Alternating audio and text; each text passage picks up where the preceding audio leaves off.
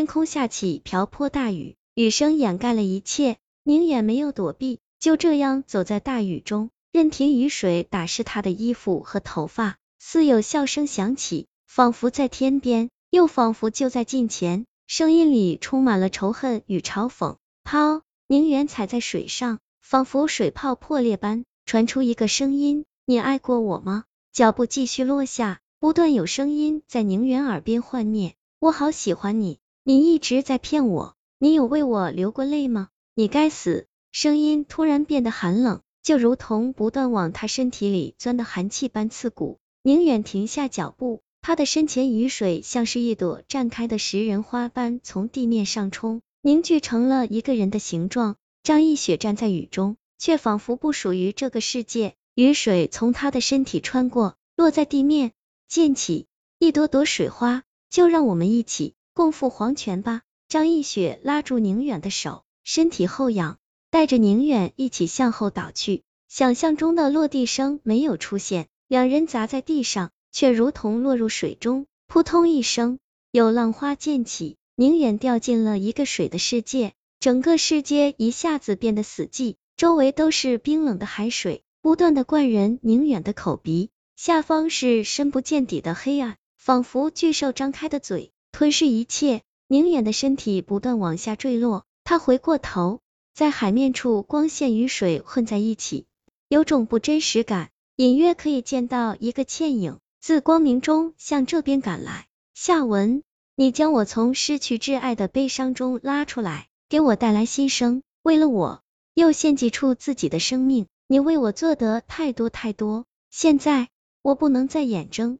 睁的看着你为了守护我而无法转世，这是我对你的束缚。而且，宁眼喃喃道：“一雪，如果我死了，你的执念就能消散的话，那么就让我为你做这最后一件事吧。只是，我想对你说，我并没有欺骗你，我对你的爱都是真的。你和夏耍都是我这辈子最爱的人。如果我的死能够让你们俩都解脱，那么就这样好了。”宁远伸手抓住胸前的荷包，将荷包从脖子上扯下来，松开手，看着荷包渐渐远去，失去意识之前，宁远看到一个倩影来到他的身边，抱住了他，然后就陷入了混沌。也不知过了多久，宁远在迷糊中听到了一些响声，那是密集的雨水打在地上的声音。宁远睁开眼睛，他躺在地上，天还下着雨，只是没有雨落。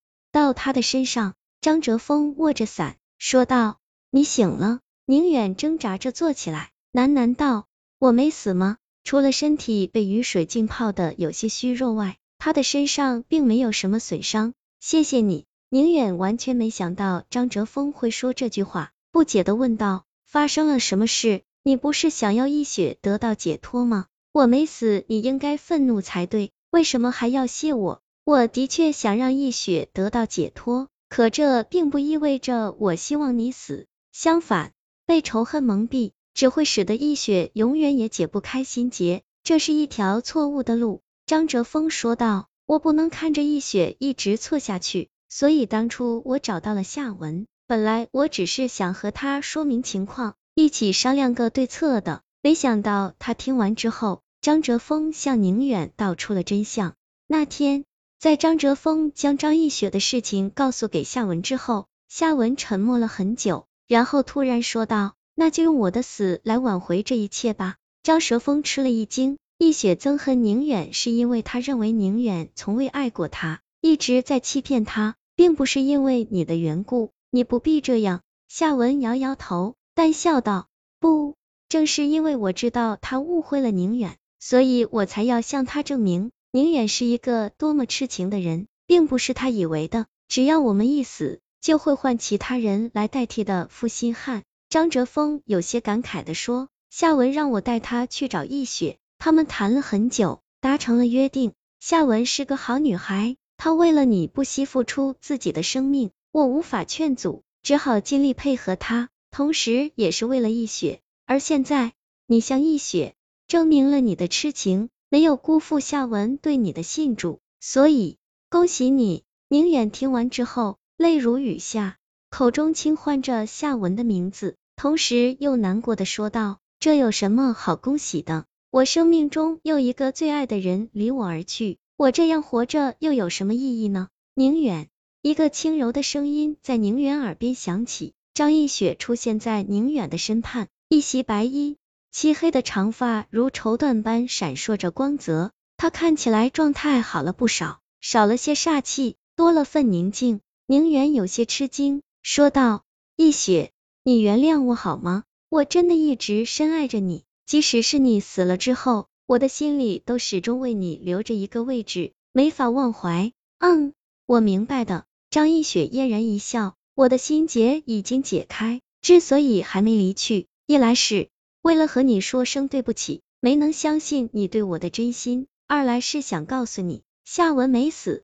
当初和夏文约定的时候，我偷偷的在他身体里留下了一魂，保他身体不朽。刚刚我已经把这件事情告诉了他，现在他应该已经回到了自己的身体里，待会儿你就能见到他了。这回连张哲峰都露出了惊讶的神色，有些欣慰的说道：“一雪，我就知道你不会这么狠心。”宁远眼中有激动，同时还有些复杂，说道：“易雪，谢谢你，夏文对你是一片真心，也算是让他来替我照顾你吧。”张易雪的身体渐渐变淡，她最后说道：“再见，哥哥，再见。”宁远，雨渐渐停了，朝阳升起，挥洒着光芒。宁远仰起头，地平线处隐约可以见到一个笼罩着晨光的倩影，正向着他走来。